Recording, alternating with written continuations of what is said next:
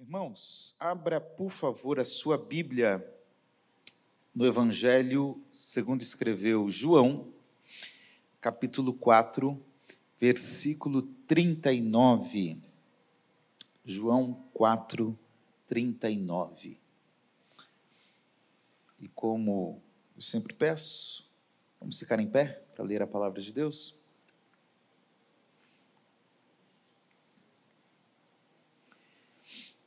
Tema da, do meu sermão hoje é o valor da mulher segundo Jesus.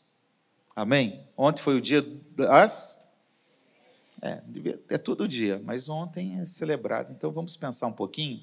Aí os homens estão pensando, então vou embora, não preciso mais ouvir nada. Não, porque tudo que se aplica à mulher se aplica a todos, a todo ser humano. Amém?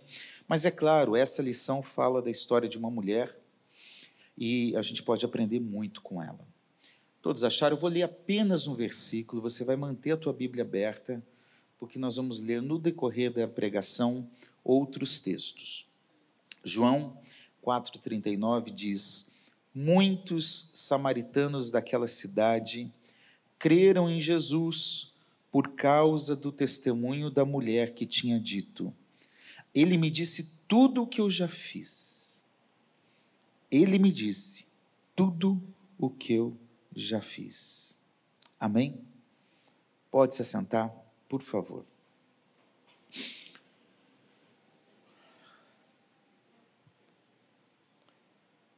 Eu acho que você já ouviu em pregações ou num estudo bíblico sobre a dificuldade que havia no relacionamento entre judeus e samaritanos. E esse problema está acontecendo aqui. Eu vou fazer uma rápida introdução geográfica e cultural e histórica para que você entenda o que está acontecendo. O reino de Israel se dividiu depois da morte de Salomão. O reino do sul, com a capital em Judá, foi governado por reis, alguns deles que atendiam a voz do Senhor. O reino do norte, com dez tribos, o reino do sul estava com duas, o reino do norte, com dez tribos, esse reino se desviou totalmente, esse reino chamado Israel. A capital desse reino era Samaria.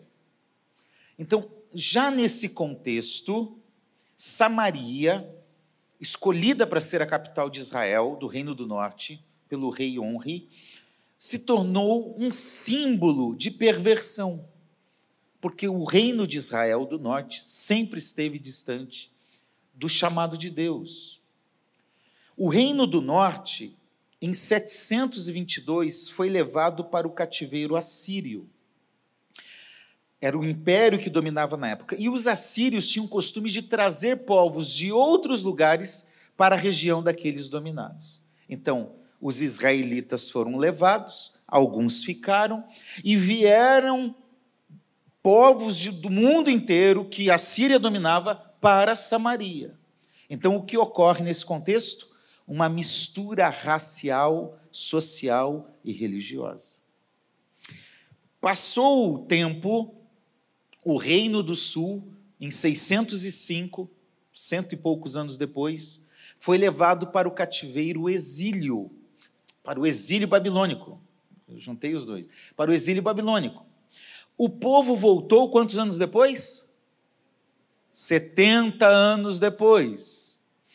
Quando o povo de Deus está voltando lá da dominação babilônica e medo-persa, os samaritanos que ficaram lá na terra começaram a criar complicação com os judeus que estavam voltando. A rivalidade aumentou ainda mais. E assim começou a crescer uma disputa racial, religiosa e preconceituosa de um grupo para o outro. Quando chega na época de Jesus, os judeus odeiam os samaritanos. O próprio texto bíblico diz isso em João capítulo 4, e agora eu não lembro aqui aonde está, mas vou encontrar o texto.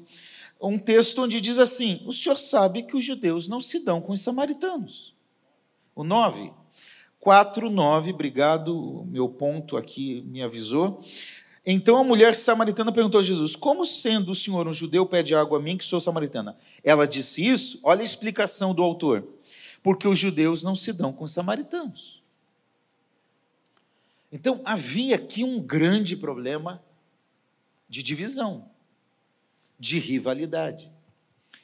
Geograficamente falando, em cima ficava a Galileia, no meio Samaria, embaixo a Judéia.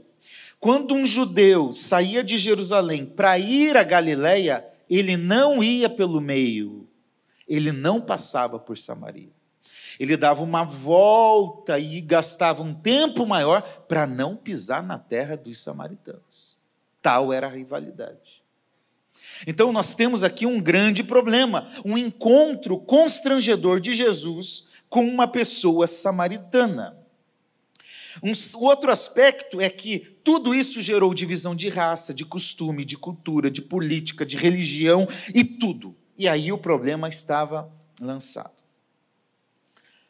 O segundo aspecto desse texto é que, na cultura bíblica, a mulher sempre foi valorizada. Quem diz que a Bíblia é machista é que não entendeu e não leu corretamente as Escrituras. Na cultura oriental antiga, a mulher era vista como de segunda categoria. Mas a cultura bíblica sempre valorizou. Desde o Antigo Testamento, nós temos mulheres na história da salvação. Raabe, Ruth, estrangeiras, uma delas prostituta, estão na história da salvação. Débora, uma juíza. Então, esse negócio de que a Bíblia é machista, isso é coisa de quem não conhece a Bíblia e é papagaio de pirata que só fica repetindo o que os outros dizem. É preciso ler a Bíblia.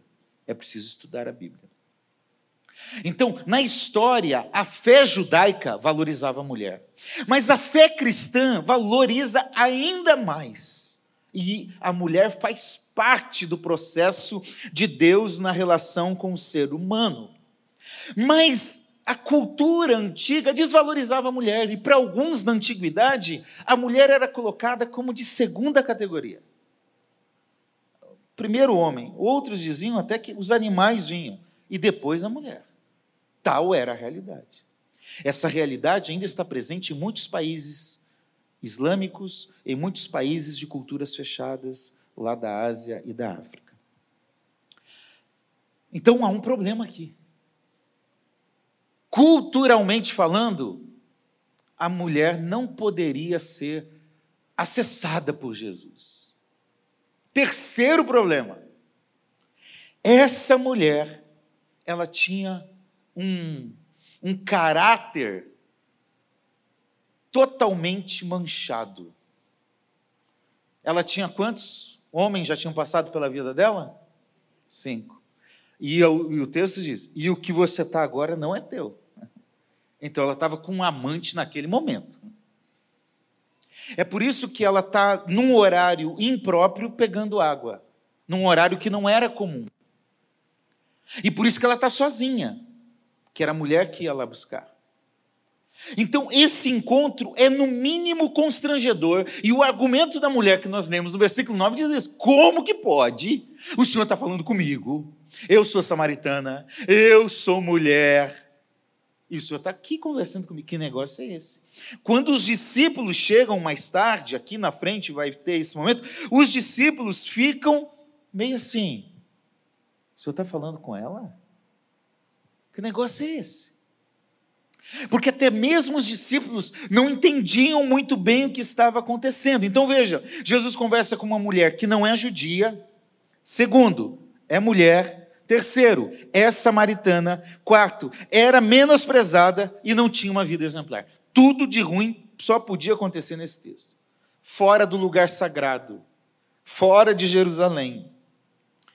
Jesus faz totalmente o contrário do que as expectativas humanas e do que as condições sociais manchadas pelo pecado permitem.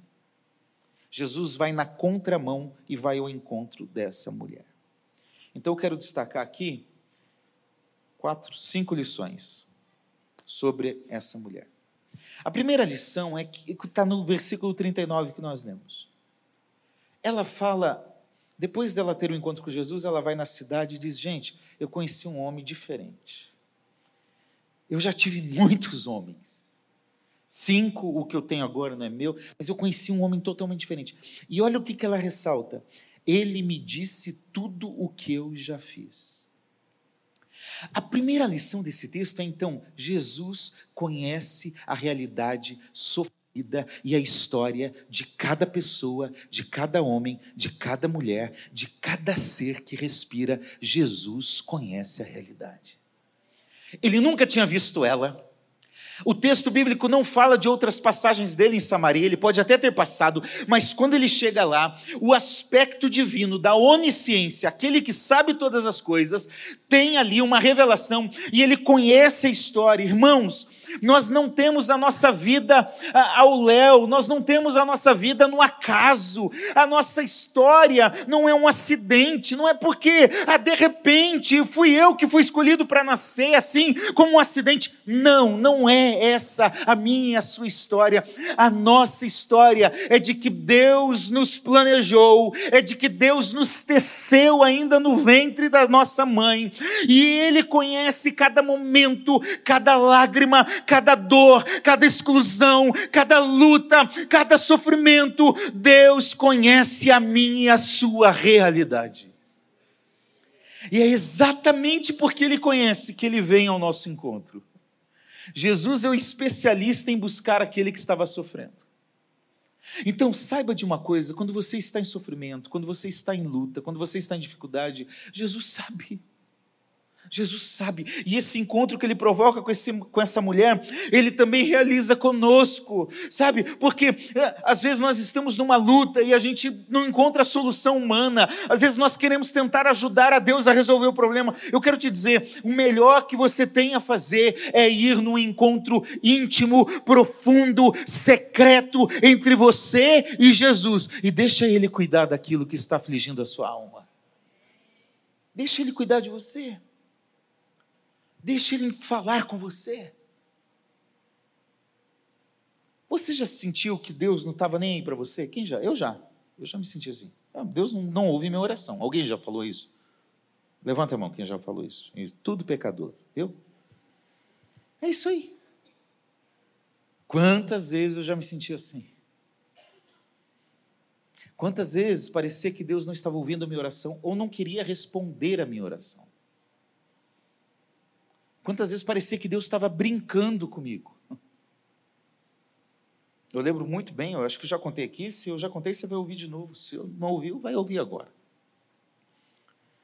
Casei, logo que eu casei, eu tive um golpe de um sócio, e aí eu fiquei desempregado, e mandava currículo, e fazia, e me esforçava, e vivia lá fazendo um servicinho aqui, outro ali, e o neto nasceu, e nada, e a Bela nasceu, e nada, e aí eu estou com dois filhos pequenos, desempregado sem condições, sem nada. E eu orava, e aí alguém falava: Não, vou te contratar. E não contratava. Eu falei assim: Você está brincando comigo. Não é possível. É só um emprego que o senhor podia me dar. Um belo dia eu fui chamado por uma editora que tinha sede em Curitiba. Essa editora me chamou, eu fui lá, fiz a entrevista com o gerente, era uma quinta, uma sexta-feira. E aí, quando terminei a entrevista, ele falou: Tá bom, Assir, seja bem-vindo à nossa editora. É um prazer te receber. Na segunda, alguém vai te ligar, você vai trazer a documentação, vai fazer o exame eh, admissional e tal, tal, tal. Ah, uhul! Depois de alguns anos, uns três anos, Deus respondeu minha oração. Aleluia. Glória a Deus. Voltei para casa, amor, deu certo. Aleluia. Final de semana, vamos celebrar. Glória a Deus. Segunda-feira, ninguém me ligou. Terça-feira ninguém me ligou.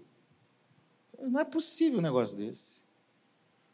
Ligo lá e falei: olha, eu tinha sido entrevistado, a pessoa falou que eu estava contratado, eu queria saber o que, que aconteceu, por que, ninguém me ligou. Aí a atendente falou assim: quem te entrevistou foi tal pessoa? Eu falei: foi. Então, naquele final de dia mesmo, ele foi demitido, ele não faz mais parte da nossa organização. Jesus, que negócio é esse? A questão é que o Assir de Jerônimo Júnior, de forma limitada, via a vida do dia que nasceu até aquele dia. E para mim aquilo deveria ser um sim de Deus, porque eu estava vendo aquele momento. Mas tem alguém muito maior, muito melhor, muito acima de nós, que conhece a minha vida do primeiro ao último dia de existência. E ele sabia que para cá tinha algo muito maior e muito melhor. E aqui era necessário ou não, porque ele conhece quando ele precisa dizer não. Quando ele precisa dizer espere mais um pouquinho. Quando ele precisa dizer ore mais um pouquinho. Quando ele precisa dizer, você precisa confiar mais um pouquinho, você precisa depender mais um pouquinho. Jesus conhece a nossa vida e a nossa história, e por isso mesmo ele vai dizer não às vezes, ele vai responder de uma forma que nós não queremos, mas ele tem um plano muito maior. Passou dois meses, mais ou menos, eu fui fazer a entrevista na Sociedade Bíblica, onde eu trabalho até hoje, em 2004. Cheguei lá, tinha umas 40 pessoas fazendo o processo seletivo para duas vagas. Eu falei, que boa nada. Não tinha faculdade, não tinha muita experiência, não tinha nada. Dois filhos pequenos, ia ter plano de saúde para filho, para esposa, para todo mundo. Vai contratar os outros que estão aí. Passou o primeiro dia, ficou dez. Eu fiquei entre os dez. Chegou na parte da tarde do almoço, ficou cinco. Eu fiquei entre os cinco. No finalzinho da tarde, ficou quatro. Eu falei, meu Deus, ainda tem dois. O diretor chegou e falou assim: Nós decidimos contratar quatro pessoas, vocês quatro estão contratados agora. Jesus conhece. Estou há 18 anos nessa organização. Hoje eu olho e falo assim: Obrigado, Jesus, porque o Senhor não deixou entrar lá. Porque o Senhor me conhecia e sabia que o propósito era maior e melhor. Jesus nos conhece. Ele conhece a nossa casa, a nossa dor, a nossa luta, a nossa dificuldade. E justamente porque conhece, no tempo dele, do jeito dele, na hora dele, ele vai te dar aquilo que você está apresentando em oração. Ou ele vai dizer não e não. E aí você fica quietinho e fica na tua. Mas ele conhece. Segunda lição é que Jesus demonstra a importância dessa mulher. Irmãos, eu gosto disso porque não era comum que um judeu religioso conversasse com um pecador. Que um judeu religioso conversasse com um publicano. Que um judeu religioso parasse para ouvir um cego. Que um judeu religioso desse atenção a dez leprosos.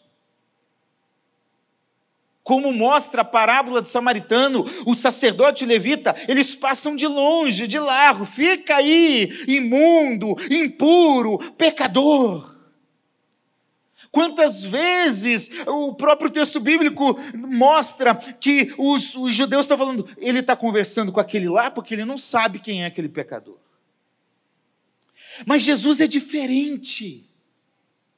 Ele conhece a nossa estrutura, as nossas fraquezas, Ele conhece os nossos pecados, e por isso mesmo Ele conhece as nossas necessidades melhor do que ninguém. E Jesus deixa os discípulos saírem, deixa Jerusalém, deixa tudo, para o encontro de uma única mulher, sozinha, com uma vida sofrida, porque Jesus dá importância a nós, Jesus dá importância àquilo que nos faz sofrer. Jesus vem ao nosso encontro para mostrar que somos importantes importantes para Ele.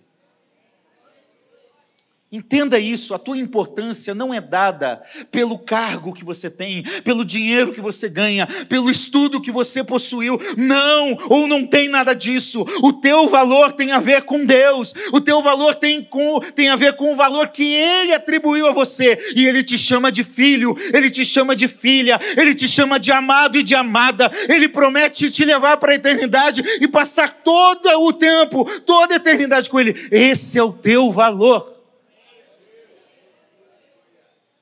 Sabe, irmãos, nós não precisamos de forma arrogante ficar brigando com ninguém, mas nós precisamos reconhecer a nossa identidade de filho, nós precisamos reconhecer o nosso lugar de amados de Deus, escolhidos por Deus.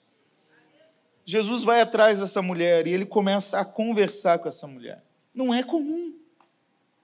Mas sabe o que Jesus está fazendo? ele começa ali, ei, me dá um pouco de água. Ah, se fosse eu, ia começar falando mal do Flamengo, claro, era o objetivo. Mas Jesus começa, eu estou com, tô com sede, você está pegando água? Me dá um pouco de água. E aí começa a conversa. Foi só um início.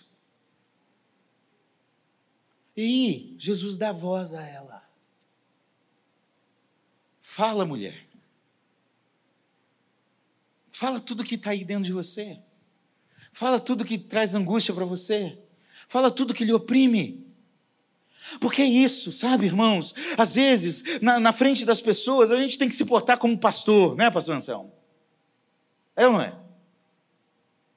Porque se o pastor fazer alguma coisa errada, onde vai? Oh, ele é o pastor.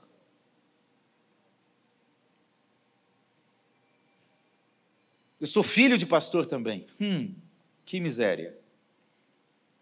Eu lembro quando eu tinha uns 7, 8 anos, eu fui com a camisa do Batman na igreja. Se eles soubessem que tem um pastor Batman aqui, eles ficariam desesperados. Um presbítero da igreja olhou para mim e disse: O filho do pastor com a camisa do Batman. Às vezes a gente não pode se abrir. Às vezes não tem ninguém para você falar e desabafar. Mas Jesus dá tanta importância a nós que Ele é, ele está disposto a ter um momento só nós e Ele. Ele falou: entra no teu quarto, tranca a tua porta e fala com teu pai em secreto. Ali, não adianta você chegar e achar que é o bonzão. Oh, meu Deus, oh, eu estou aqui, ó, hum, como eu sou bom. Ele deve olhar e falar: Ei, eu te conheço. Com Deus a gente pode chegar e falar: Senhor, está vendo isso aqui? Está vendo o meu erro? Está vendo a minha limitação? Está vendo a minha dúvida? Está vendo a minha fraqueza? Em Jesus nós podemos expressar aquilo que estamos sofrendo e vivendo. Em Jesus nós temos a atenção exclusiva que ninguém neste mundo pode nos dar. Sabe por que muitas vezes as pessoas estão frustradas com essa mulher? Ficou com um homem, não deu certo, ficou com outro, não deu certo. É porque está encontrando satisfação nas coisas, nas pessoas, quando a verdadeira satisfação está em Jesus, porque Ele dá ação completa a nós, atenção completa a nós, cuidado total, acolhimento sempre. Esse é o nosso Jesus. Ele não tem lata de lixo. Ele não tem arquivo morto. Ele não diz, você não. Não tem. Ele deu atenção a essa mulher. Ele dialogou com essa mulher. Ele deu tempo para essa mulher. Quer se satisfazer verdadeiramente? Vá Jesus. Dobra o teu joelho. Jesus fala para ela: Olha, a água que eu tenho para te dar é muito melhor do que essa aguinha aí que vai matar a nossa sede agora, daqui uma hora eu quero água de novo. A água que ele tem para dar satisfaz os desejos e as necessidades mais profundas da alma, que dinheiro não resolve, que relacionamento não resolve, que viagem não resolve, que nada resolve. É aquilo, é o, é o vazio que está aqui dentro tão grande, que é o espaço certinho que Deus preenche plenamente e totalmente, e nada vai fugir do controle dele. Então lembre-se, Jesus dá importância. Mesmo que o mundo não te dê importância, como o mundo não dá importância à mulher, Jesus nos dá importância. Jesus nos valoriza. Jesus vem ao nosso encontro. O versículo 27. Naquele momento chegaram os discípulos de Jesus e se admiraram ao vê-lo falando com uma mulher. Mas nenhum deles perguntou o que você está querendo, ou por que você está falando com ela. É. Até os discípulos ficam surpreendidos. Porque quando nós recorremos a Jesus, quando nós estamos em Jesus, quando Ele é a nossa porção perfeita, a nossa porção necessária, tudo em volta não importa. O que pensam, o que dizem, o que acham, o que questionam, o que criticam Nada importa, porque a gente está no braço dele, no colo dele, cuidado por ele, amado por ele. Então vai para Jesus. Você quer ver a tua importância? Vai em Jesus. A Bíblia diz que essa importância se manifesta porque ele na cruz colocou em você, de novo, a imagem de Deus. Você tem a cara do Pai, você tem o jeito de Cristo, você é como Ele, porque Ele refez isso em você. Terceiro lugar, Jesus atende às necessidades mais profundas dessa mulher. Nós precisamos entender realmente o que nós queremos conquistar na vida. O nosso mundo está materialista. O nosso mundo está voltado para o hedonismo, o prazer próprio. Se algo me dá prazer, então eu vou buscar. Muitos conselhos e muitos consultórios psicológicos por aí é: não fique preso a nada, faça o que te faz feliz. As propagandas de marketing por aí é compre o que você quiser, faça o que você quiser da sua vida. As músicas, as séries, os filmes que estão por aí é viva a sua sexualidade do jeito que você quiser. O que importa é você ser feliz. E a verdade é que quando nós fazemos essas escolhas, nós nos tornamos mais infelizes. Pessoas que acharam que o dinheiro ia trazer felicidade são muito infelizes, porque não trouxe. Pessoas que achavam que uma vida sexual desenfreada de qualquer jeito, e ficando com qualquer um, e pegando qualquer um, ia trazer felicidade. Não traz satisfação. Traz infelicidade. Traz solidão. Porque Deus tem um plano perfeito e Ele quer suprir todas as nossas necessidades, inclusive aquelas mais profundas. E a nossa verdadeira necessidade não são coisas, é Ele. A nossa verdadeira necessidade é ter comunhão com Ele, é andar com Ele. Irmãos, quando nós estamos em comunhão com Jesus, quando nós estamos andando com Jesus, pode estar caindo o mundo, mil a um lado, dez mil do outro lado, você não é atingido, você vai passando, você entra na cova dos leões e os leões vão conversar com você. É, tudo muda quando a gente muda para estar com Ele. E aí, as outras coisas se tornam secundárias. Ter ou não ter já não faz a diferença. O que importa é ter a Ele. Deus quer satisfazer as tuas necessidades mais profundas da alma e da mente. E não é que Ele não se preocupa com o corpo, não é que Ele não se preocupa com a matéria. Nós somos um ser, ser íntegro. Ele, ele cuida de tudo. Mas é que esse mundo está muito materialista. Cuidado, porque tem algo mais profundo para acontecer entre você e Deus. Essa mulher saiu daqui impactada, ela levou a cidade toda com ela. É isso que Deus faz quando Ele causa um impacto em nós. Nós naturalmente refletimos isso na sociedade. E as pessoas vão ver isso.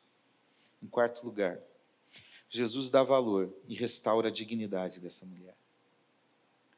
Olha aqui que o texto bíblico diz: Muitos samaritanos, 39, daquela cidade creram em Jesus por causa de quem? O que, que diz aí o texto? Do testemunho. Olha que transformação. Era uma adúltera sem vergonha. Era alguém de má fama. Agora, essa mulher tem crédito com Jesus e com os outros. Os outros falam: peraí, alguma coisa aconteceu nessa mulher diferente, que nós precisamos ir ver o que ela está falando para ver se é verdade, e estar lá para ver aquilo. Aquela que era excluída e estava sozinha lá pegando água no poço, num horário impróprio, agora, de excluída, ela está influenciando a sociedade onde ela está habitando. Que transformação! É isso que Jesus faz. Ele pega o, o décimo terceiro depois de ninguém e transforma em alguém que vai fazer a diferença. Ele pega alguém que ninguém dá nada, enche do Espírito Santo, dá sabedoria, dá dons, dá talento, e essa pessoa passa a ser diferente, e aí é promovida no trabalho, e aí vai bem lá, e vai crescendo e vai se desenvolvendo. Sabe por quê? Porque quem está com Jesus tem a vida totalmente transformada e recebe o valor que vem de Deus, não da sociedade. Restaura a dignidade não humana, mas a que vem de Deus. É isso que Deus quer fazer em nós.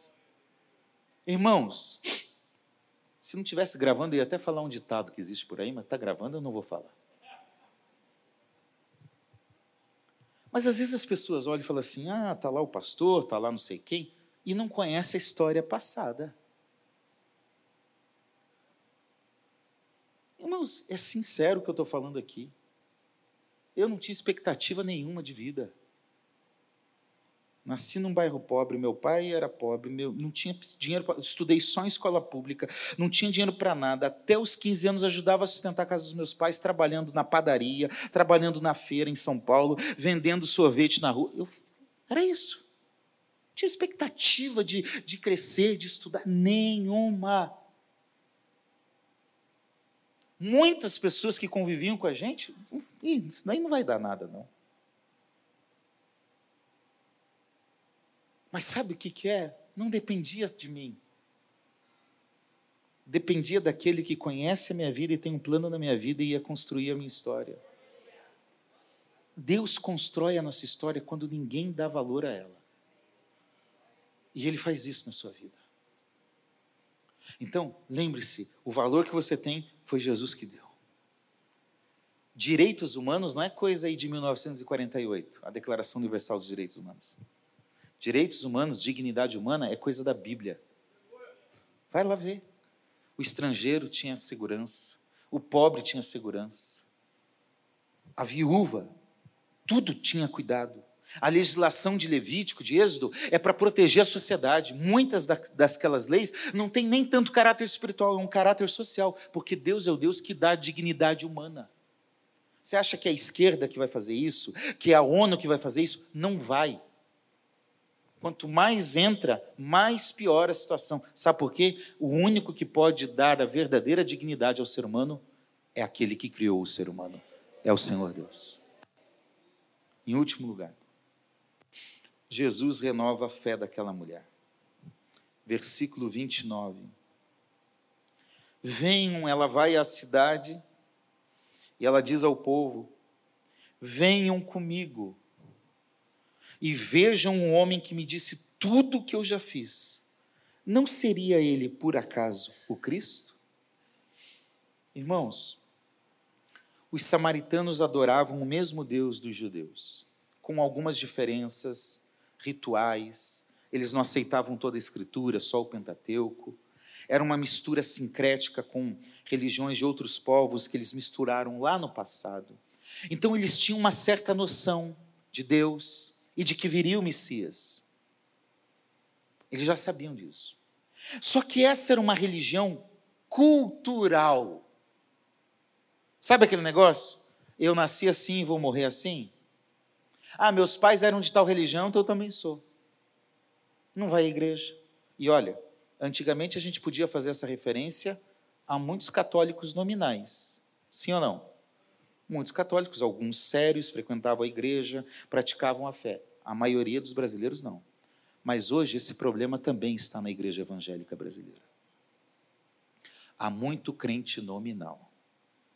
Eu não tenho dúvida que muitos do que, dos que entram nesse templo é costume, não tem vida, não frutifica, não tem oração, não tem testemunho, não tem leitura bíblica. Acostumou com a religião. Um dos meus pedidos mais sinceros a Jesus é: não me deixa me tornar um profissional do púlpito. Eu aprendi a pregar, eu aprendi a ler, eu aprendi a interpretar, eu aprendi a fazer mensagens de dar, eu aprendi. No seminário eu aprendi, na prática do dia a dia eu aprendi. Pega uma boa música aqui, toca, põe aquele menino aqui naquele piano aqui, fazendo aquele som bonito de novo para você ver. Daqui a pouco a gente começa a falar umas coisas, o povo chora. Eu posso simplesmente virar um animador de plateia. Um palestrante motivacional que vem aqui falar algumas coisas bonitas. Mas a minha oração é: não me deixa me tornar isso, Jesus. Me deixa ser fiel à tua palavra e pregar verdadeiramente, genuinamente a tua palavra, para que gere vida naquele que ouve, porque nós podemos virar crentes nominais. Essa mulher era uma religiosa nominal. mas estava vazia, sem vida, sem vida nela mesma, sem testemunho na vida dela mesma. Mas agora ela fala: Eu encontrei o Cristo. E é isso que é a verdadeira fé. É quando a gente encontra Cristo. Mais do que isso, não somos nós que vamos a Ele, é Ele que vem ao nosso encontro. E quando Ele vem ao nosso encontro, nós abrimos o coração, recebemos Ele falamos: agora eu vou mudar de vida, agora eu vou mudar o jeito de ser. É ter uma vida cristã verdadeira que produz frutos dignos de arrependimento. Você acha que entrar aqui, vir, dar o dízimo, fazer uma coisa ou outra, você vai ser salvo? Não é isso que te salva. O que te salva é um verdadeiro relacionamento com Jesus. O que te salva não é a religião evangélica, não é porque você está na igreja certa, na religião, entre aspas, certa. O que te salva é um relacionamento sincero, verdadeiro, é uma entrega verdadeira do seu coração a Jesus, é uma renúncia da sua vida para ser discípulo de Jesus. É o que essa mulher faz, ela abandona tudo e vai falar: Eu encontrei Jesus, eu encontrei o Cristo.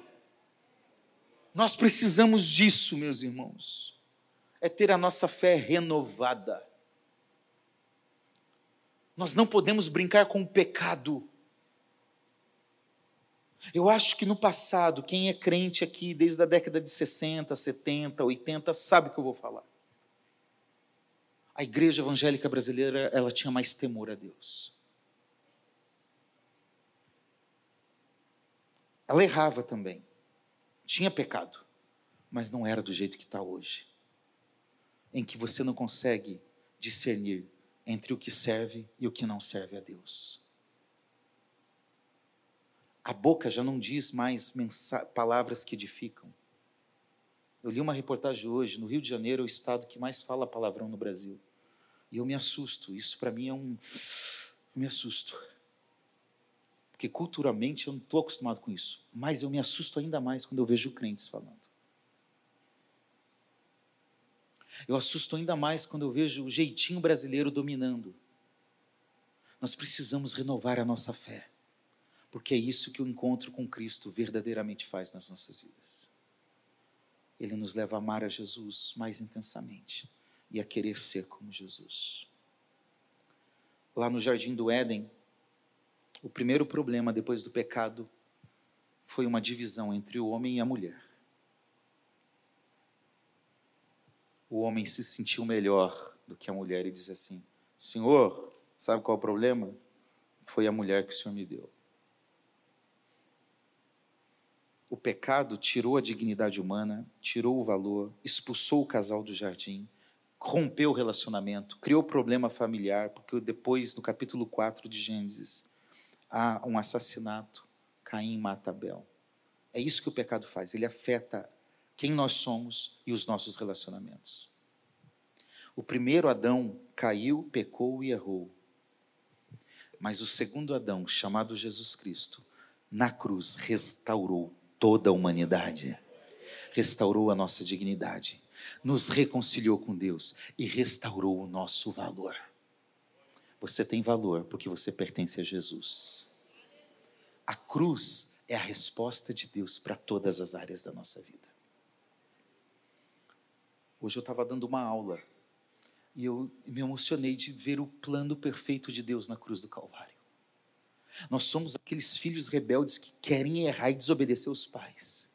Mas ele é aquele pai do filho pródigo que está sempre de braços abertos, dizendo: Volta para cá, aqui é o teu lugar, não vá embora, não. Venha para os meus braços. É isso que Jesus diz a nós hoje. Nós precisamos ter esse encontro com Ele sempre. Pastor, eu já sou crente há 30 anos.